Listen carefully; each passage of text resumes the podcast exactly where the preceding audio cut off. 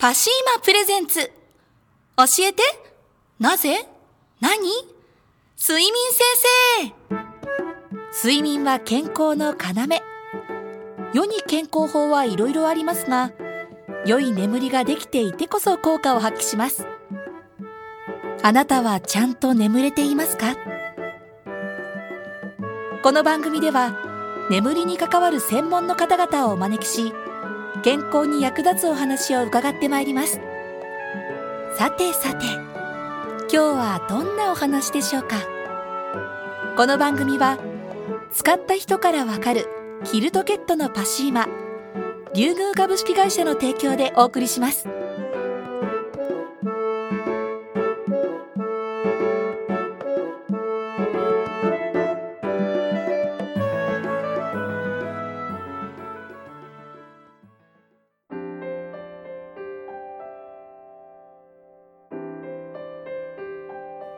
睡眠の大切さをお伝えしていくこの番組ですが、今月より先生がバトンタッチいたしまして、ドクターを新たにお呼びしております。早稲田大学先進理工学研究科の教授でいらっしゃいます柴田重信先生です。柴田先生、よろしくお願いいたします。はい、よろしくお願いいたします。先生は時間生物学を専攻され、時間栄養学、時間運動学、そしてこの番組のテーマでもあります、時間睡眠学も研究されているということですが、そもそも時間生物学、初めて聞くという方もいらっしゃると思いますけれども、一体どんなことなのか、また先生はなんでこのような研究を始められたのかと、そのあたりについて、まずお聞きしたいと思います。はい。時間生物学ですが、これはあの生物学の前に時間という言葉がついてて、この時間というのは体内時計、つまり体の中の時計に関係する学問だという意味なんですね。で、2017年、ちょうど去年ですが、ノーベル医学生理学賞が体内時計というテーマだ。ですので、ちょうど1年経ったぐらいなんですが、はいはい、で、この体内時計が我々の体にあるというのを最初に見つけた人たちがノーベル賞を取ったんですが、はい、その時は症状映えだったんですね。はい。あれにですね、やっぱり体内時計があって、はい、そして時計遺伝子と言われるものですね。はい、つまり体内時計を動かす遺伝子を見つけてきたんですね。で、その時計遺伝子というのが見つかって、そしてそれが哺乳動物、まあ我々もですが、はい、同じシステム、同じような時計があるというのが分かってきたんですね。で、私自身はちょうどその症状映えで体内時計遺伝子が見つかる頃にちょうど私もそういう領域に研究を進めていった。ちょうど同じような時期ですね。あ、そうなんですか。はい、でもなかなか体内時計っていうのは最近は皆さん知っているけれども、ええ、当時は全く知られていない分野でしたよね。そうですね。ですので、はい、30年ほど前、体内時計というのが、まあ、症状倍でありそうだと。で、哺乳動物でもどうやらなんか脳の中にありそうだっていうのが分かってきたんですね。はい、私自身もネズミの脳の中に時計があるっていうのを最初に研究しだしたんですね。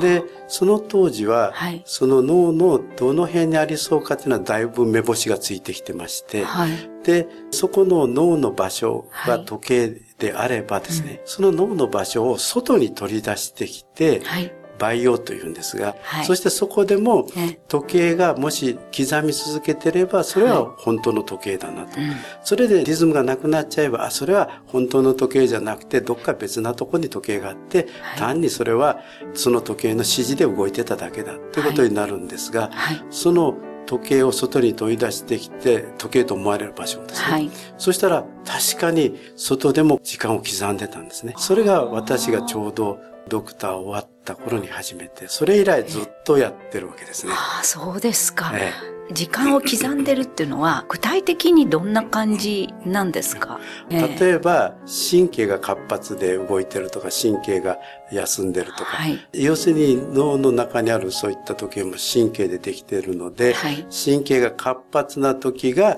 昼間なんですね。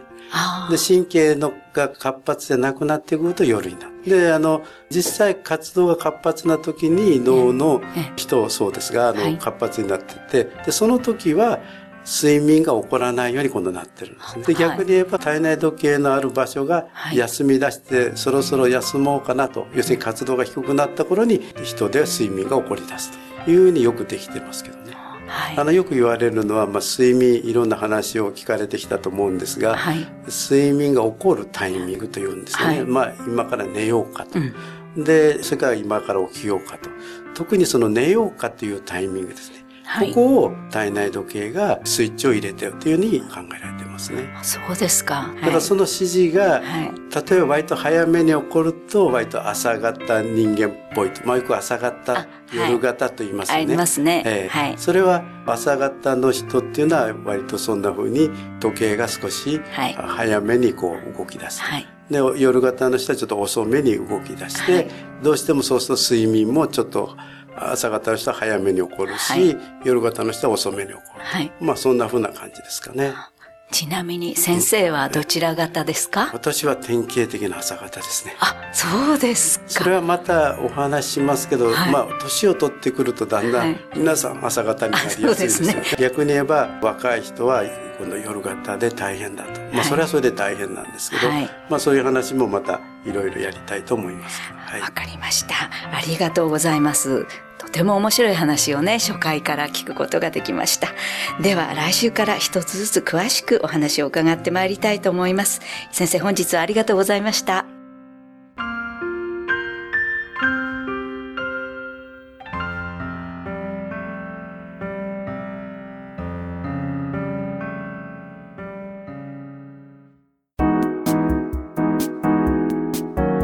ここでパシーマファンクラブのコーナーです。このコーナーではキルトケットのパシーマをご愛用の方からのお便りをご紹介します。新聞にパシーマは暖かくさらりとして眠りが快適になると書いてあったので注文しました。はじめに洗ってから使うのを気づかず使いましたが大変気に入りました。まさに書いてあった通りお便りありがとうございます。パシーマの社長、架橋さんからは、パシーマは洗って使うと最初からふんわり感が味わえますが、洗わずに使っても爽快感は味わえます。あとは、どんどん洗い、パシーマを可愛がってくださいね。というメッセージをいただきました。次のお便りをご紹介します。咳がよく出るので、娘からプレゼントしてもらいました。肌触りが良くて息苦しさもさほど感じません。お便りありがとうございます。パシーマの社長、架橋さんからは、ホコリやアレルゲンで咳を誘発しますね。パシーマは大丈夫なようで、よかったよかった。というメッセージをいただきました。以上、パシーマファンクラブのコーナーでした。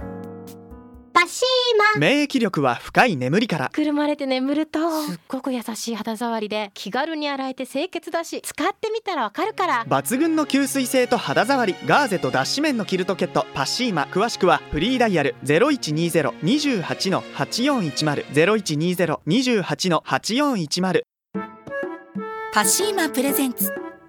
教えて。なぜ？何？睡眠先生。番組では眠りに関する質問やご相談をお受けしていますメール、ファックス、お手紙で FM 西東京までお寄せくださいこの番組は使った人からわかるキルトケットのパシーマ龍宮株式会社の提供でお送りしました。